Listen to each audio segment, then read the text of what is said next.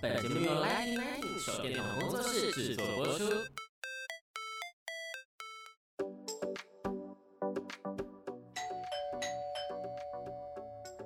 Hello，老师，准备好了吗？那就赶快来跟我们分享你想说的事吧。老师大声公。大家好，又到了 Lighting Nineteen 的时候。那现在呢，在我左手边的是我期待已久的皮文学赖翠婉老师。赖老师您好，你好，奶迪。嗯，我们终于见面了。对，这是我们期盼的一刻。对对对，因为其实我跟赖老师的相遇是非常有源头的。其实我不就是很单纯的一个妈妈的想法，因为妈妈我我生了一个小孩，我想要去了解我怎么样去带我的小孩，教育我的小孩。跟发掘他的潜能，所以我就是在网络上，那时候网络又超不发达，左转右转就找到赖老师，那我就结了我这一生最美的缘分。那我话不多说，我先让赖老师来先介绍一下你自己。大家好，我是赖翠婉。如果很早很早以前认识我的人，就知道我是做教育的。后来有个机缘就开始研究皮文学，然后很多人就变成认识我的皮文学。然后忘记我本身是教育者，我教育者的经验应该至少有三十年，所以认识我久一点的人，他请我去讲课就是讲教育。然后呢，比较近期认识的人，十几年来的人就是叫我讲皮文啊。我身为教育者，我只是把皮文变成一个工具，其实我觉得它就是一个工具嘛。对，古人说智者善用工具，那皮纹就是一个工具了。嗯，但讲到工具，老师为这个工具的付出其实是非常非常的伟大的，因为我们使用这个工具觉得很便利，然后立马就知道我小孩或者是比如说以后什么职员呐，然后夫妻啦，这个工具带给我很大的便利性。但是对于老师而言，这个就是奉献一生的一个结果。然后我老师，我们上次有聊过，你甚至说就像。当兵吗？这还是这个这个皮纹，就是如果要你再做一次的话，我想就是你自己说一下那个经典的那一句话，觉得好感人。嗯，其实我常会说，我做了一个事业，嗯啊，就是研究这门工具啊，叫我重新开始，我没有勇气了，我已经不敢了，对啊。可是叫我放下，我又没办法放下。嗯，对，所以你刚才说到伟大，很多人都说，老师你好伟大，你研究这个工具，应该是所有天下的父母都要对你敬礼，或是都要感谢你的。可是我觉得我并不是那么伟大啊！如果叫我重新一次，我不敢，真的 太辛苦了，因为没有教科书的这个学问。嗯，你是从各方面汇集出来、整理出来的资料。嗯嗯嗯，你知道他有多辛苦吗？你要读的是教育医学跟心理学的大整合，对。对，可是小孩子不是希望你们大人会诊完了这些学问才来带我嘛？所以有时候我们很为难的，就是说，教育的人做教育的工作，心理学做心理学的工作，医学界做医学界的工作，大家都是分工的，而不做整合的。所以我的愿景是我希望把教育、心理、医学做一个会诊，医教合一。啊，然后利用这个号称是医学的工具，其实肤纹学是医学的工具，这是我要在此声明的啊啊，因为它隶属于人类学，是医学院的人类学，所以你以前来这边学了这门学问，你是医学界的，你学了一个医学界的学问，不小心不小心你踏入了医学界，对对，就让我赚到了，这样其实只是想要怎么样可以育儿的新手妈妈而已。是啊，所以有人就说这很像算命啊，像有很多的父母。他们做了皮纹，然后爸爸本来是不愿意做的，那妈妈来做了，他在旁边一直听，那个爸爸一直说超准、超准、超准，然后讲完就说我也来做一个吧，对，因为他把它当算命。那如果说大家要说算命，我也愿意说是，就把它当成科学算命好了，因为科学育儿嘛，对不对？你今天不知道就教孩子，所以古人说不知而教谓之虐，其实我应该说不知而教谓之杀。杀死了他所有的忍耐，对，对他的专长，嗯、甚至于你无心之过，嗯、甚至于你讲了一些话本来就不是激励孩子的话，对、啊，然后你讲了，嗯、那时候口快，可是你说者无心，可是你想要收回。话真的是覆水难收，孩子已经受伤了。不管你再怎么解释，孩子都说你就是这样想。就我有听过一句，像说你每次光是这“每次”两个字，其实对小孩就是全盘磨灭。是，他说我只有三次，比较机灵的小孩会说就杀死了。对，我没有等到三次吧？对，就是我觉得这是随着小孩子的年纪，还有他的反应，他或许可以有一点反馈，但有些小孩就默默的承受，啊默默的承认他。他自己就是这样，是对，这才是真的所谓的是很残酷的一件事。实，那讲到这样子的话，大家一定会更好奇，就是。批文到底是怎么产生？怎么去测出来了？那它又是什么？就会很多问号一直蹦出来。那我们可能要从最一开始，就是皮纹是怎么样会去连接到跟我们大脑的反应？老师可能就是可以细说给我们听一下，因为我相信很多听众可能是第一次接触到这一个。呃，其实，在早期讲义这个杂志里面，它有讲到关于这个人的手纹，中国的算命或是什么手相学讲了很多，嗯可。是第一个，我发现的是在讲义那本杂志里面，他就谈到是美国康奈尔大学，他用子宫内视镜去看人的胎儿的指纹，嗯就发现它是在第十一周左右，他就已经形成了。嗯所以脑在输送养分的时候，指纹的纹路，它会像那个水管一样，好像有东西流过，然后就发现说，哦。原来它在十七周、十六、十七周左右，嗯，这个纹路就定位了，就不再改变了，定型对对，然后终身不改。嗯，所以我们有时候初怀孕不是说哦，你可能四个月前呢、啊，你不用吃什么营养品，也不用吃什么，因为你可能会影响到他的自然胚胎的发育。对啊，所以就说叫我孕妇就不要随便乱吃什么，然后之后你才可以补，因为它胚胎已经定型了，已经形成完毕了，这时候你就可以进行补了，因为它成型了嘛，你就可以进行补了吧啊。所以这个皮纹是在妈妈的肚子，应该是在十六，因为每个人发育不一样，十六到十八周它就已经定位了，它就是完成了我们的纹路。哎，那赖老师，你说这个纹路是通脑的啊？那你如何证明？这个应该很多人都有这方面的对，那我们都知道末梢神经，当末梢神经的这个大脑连接末梢，末梢神经到的我们这个手指没有地方可以去，在这个皮下冲击的印记，冲就是碰到一个墙壁嘛，就是末梢嘛，末梢对，没地方可以跑的，对对，对，那你冲击的力量很大，它就会造成回路很大。就是转了圈很大，可是你那个力量很小，你的回路就变成比较少，所以我们是大胆假设，小心的求证，这样子我们做了十八、十九，将近十九万的案例，哇！而且每一个案例都是我自己看过的哦。嗯，对。如果说有人说你疯了，那应该就是我是疯子，这是个热忱吧？对吧？你就疯了，不想放过任何你一直做到。没有办法停止的。我记得那时候我们刚研究的时候，研究会没有哪有那么大的桌子可以摆这么多人的皮文嘛？我都是下班以后大家都走了，我就把所有的桌椅都排开，我在地上排皮文，然后用呃颜色纸。那个时候我用颜色纸，就是红色代表鹅叶脑。运动皮质脑就是额叶脑是红红色紫色，所以到这个精华就是紫色，红到发紫就是就是额叶脑就是红色跟紫色。然后呢，我就运动皮质脑什么呃什么颞叶脑、枕叶脑，只要有医学界有谈过这个脑的这个功能，我就在皮纹里面做一个记号，这个是最强的，这个是最强的，所以摆满了整个。整个地上，然后整地都是，还有书籍、眼年号码，然后对应这个个案啊，然后真的是做疯了，不知不觉他就四五点了。我 先生睡个觉起来，发现老婆还没有回家，他就到我的研究会，看到一个披头散发的女人 坐在地上，其实很像是科学家的概念。对对，然后他在研究一个东西，然后就骂我一句话说：“你是疯了，做到疯了。”不会睡觉，不会吃饭了，然后用力就甩门就走了。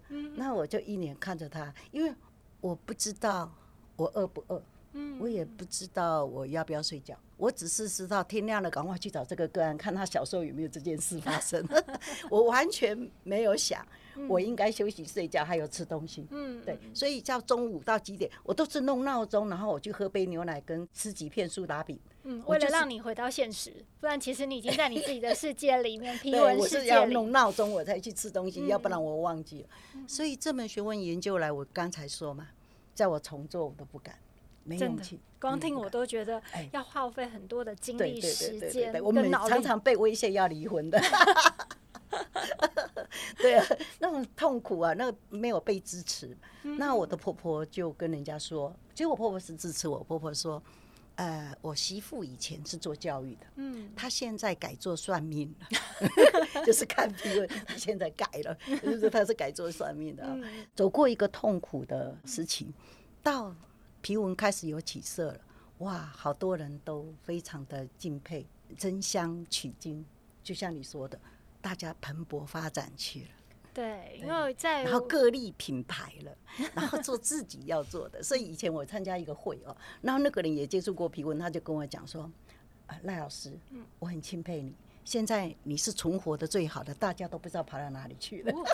有很多人又改名，又换了一个名称，又又不晓得做什么。要不然就是我做做做不成功，我又把它卖给别人了，我就这样。然后皮纹的市场一团乱。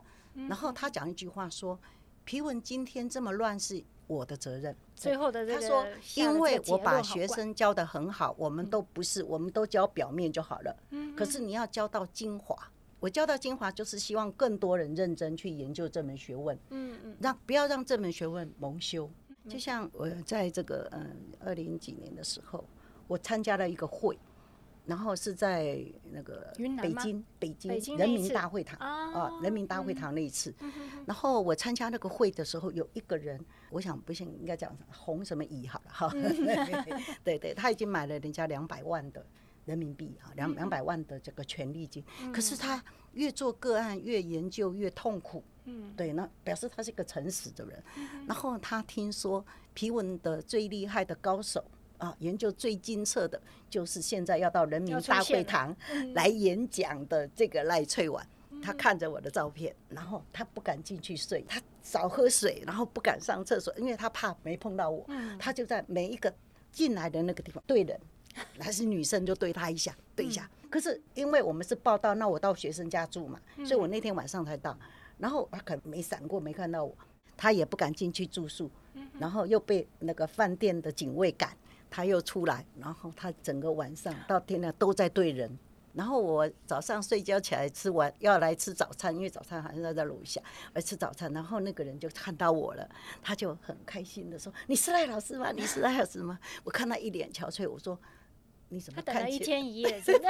对，胡子，男生有的很会长胡子就长出来。我说：“你看起来很憔悴。”他说：“我已经一夜没睡了。”呃，对对，他说：“我终于见到你了。”然后他就。那个眼眶都是红的，这样。我说，嗯，你吃早餐了吗？一起吃早餐。还没。我说，那我们就一起吃早餐好了。你请我吃早餐，我教你学问，我就上楼去拿论文集，说送他一本，然后认真的讲解。他很感动，讲了一两个小时，然后他就问我说：“你为什么这么教我？我不是你的学生，可能就是还跟你抢生意的什么的啊？”我说：“不，我怕本来是一个好学问搞砸了。”如果这门学问大家不严谨，随便弄，然后大家对他质疑，产生误解，这个好的东西，这个好的工具，将来没有人敢用。为什么？因为名声都被打坏了，你有什么好用的？所以我好担心你们把很好的东西搞砸了。所以这是我的心痛。那我我到那个人民大会堂的时候，我还发生了一件让我很感动的事。当时本来很伤心，后来变很感动，因为当时那时候我们缴了十几万参加这个会。可是大家都缴四十几万以上，然后我要离开台湾的时候，那个主办单位还问我说，他叫我要缴四十万，我说我研究会没那么多的钱，我扣掉差旅费什么，我这样子我的研究会就很吃紧了，我没办法。后来去的时候，我被排在那个冷门的礼堂里，我说，可是那你早说啊！如果我缴四十万才可以在正式的理他，那我如果缴十几万就要在那个偏远区的 边疆了，对不对？我说你不早讲好啊？那我现在来了，我该怎么办？那我没有完成我的研究会的使命，那我怎么办呢？然后我就哭了。对，你要说孟姜女哭倒长城，我哭了完了以后，那个会议室所有东西都坏了。你把他哭，我把他哭坏了。他只好换一个，我就被临时通知第一个讲。哦，我是在那个大会堂的会议重要的会议室里第一个讲。他说你要讲快一点，我只有给你二十分钟。我说哦好，我认真的讲。我我因为我只能讲二十分钟，所以他太短了。你知道我一下台，所有的医生都跟着我。嗯，那时候有四百多个医生，几乎两百个医生围着我。嗯，就说我们这次来对了。我们就是要找这样的工具，我我们非常的感谢对。然后后来那个毛秘书长就讲了一句话，他说：“哦，你们赶快入座，在南海的这个医生的会议里面，我们还会再次请呃赖老师来上课。”哇，帮你加演，他自己帮你骗人没有？因为利益输送，对利益输送，所以人生当然我并不是在乎或是什么，我发现。研究的初心就是你想要让教育更好。其实研究的初心我没有变，我到现在都没有变啊。对啊，这是我什么这么爱老师的原因，就是我我常常在想说，回归初心是什么才是最重要的。而且我记得老师刚刚好像有提到说，就是你的学问是收纳在这一本上面的。我们来看一下我们的骄傲，台湾人的骄傲。对，他把我们呃收在这个中华指纹发明史。所以我是在发明史对，是创造。因为他们是大陆的书籍，并不是那么容易。你要成发明史，而且是教科书，你不容易进来。而且我是台湾的人，对不对？所以这真的是要以有实力才有可能挑战。对，你你知道那个张海国老师，或是或是这个刘世平这个著作者，他们都是私下访问我的学生的。嗯，他们就一个一个访问，欸，你们为什么跟赖老师学？赖老师的特质是什么？呃，你对赖老师的看法是什么？你觉得赖老师这个人是怎么样？那你知道学生的评价就是你你在讲的评价嘛？对，就是我的可爱的老师嘛，对不对？不忘初心的老师啊，所以他们就核对了这个人的人品没问题，他们才敢把我录在里面。对啊，因为这个形同就是，然后那个教科书，有的教授还跟我说，你把学生的名单给我，然后呢，你不要跟。他怕学生看到我就要讲好话嘛，对不对？他说你不要跟来，他是明察暗访，看我这公平，对，看我这个人是什么样的一个人，然后他才把我入围他们的教科书里面的人物啊。所以这点在指纹博物馆或者什么校都有我的名字，呃，就是看到一个真诚研究的人。嗯，所以我觉得一定有光明面，也有黑暗面，对，还是有这样光明面去支持你继续往下。然后那个刘世平老师问我一句话，他到台湾来嘛，他说我为什么可以把学生教的这么好？我说其实不是，嗯，是喜欢我的学问的人，应该不是只有我的学问，还有。应该是这个人人品，我觉得其实老师就真的有一个师格。我常常在讲说，不是每个人都可以当老师的。你当老师的话，不是只有学问，那就变成是匠，会很匠气。那你真的有没有那个风范？是后来学生会不会继续服从你，然后 follow 你的一个最重要。那其实我那个时候蛮惊讶的，我知道我这一次我那个儿子长大了之后。那老师在做压皮纹，这也顺带我们可以讲一下我们怎么样取得这个皮纹，它是怎么仔细，是一个一个指纹这样子一直压哦。那我第一次去的时候啊，然后我看到老师趴在地上。帮小孩子压那个脚纹啊，然后手纹这样，我就想说，你贵为老师，但是你还是就是小孩多高你就做怎样事。然后到我儿子这一次，他都已经是成年了，比我们都还高。老师把他那个大脚掌拿起来，一样把他这样慢慢的压压好，我就觉得好感动。我觉得这个就是对一个学问的执着。小小脚变大脚 但是老师不变，老师的爱不变。所以在这整个取得，还有包括说我们要用放大镜这样子去看。去数它的纹路，还有说它有不同的排列，然后加上它还有正跟反，就是所谓的螺纹，然后跟箕纹，这整个所有的排列组合之后，加上老师的整个我们讲说是资料库里面去跑出来的报告，才会成为我们第二个阶段可以去判读。那我觉得光是这两个阶段哦，这没有耐心的人就已经走不下去了。然后老师还要要求我们一定要有多少个案例的实习，才能够称得上可以去帮人家说真的去做批文。那我们在做的这个过程，老师每一个案例都亲自再看一次。我觉得这个是一个培养的扎实的地方。也为什么就是人家会说你把学生教好？有人认为说那老师是太龟毛了，他要的是百分百。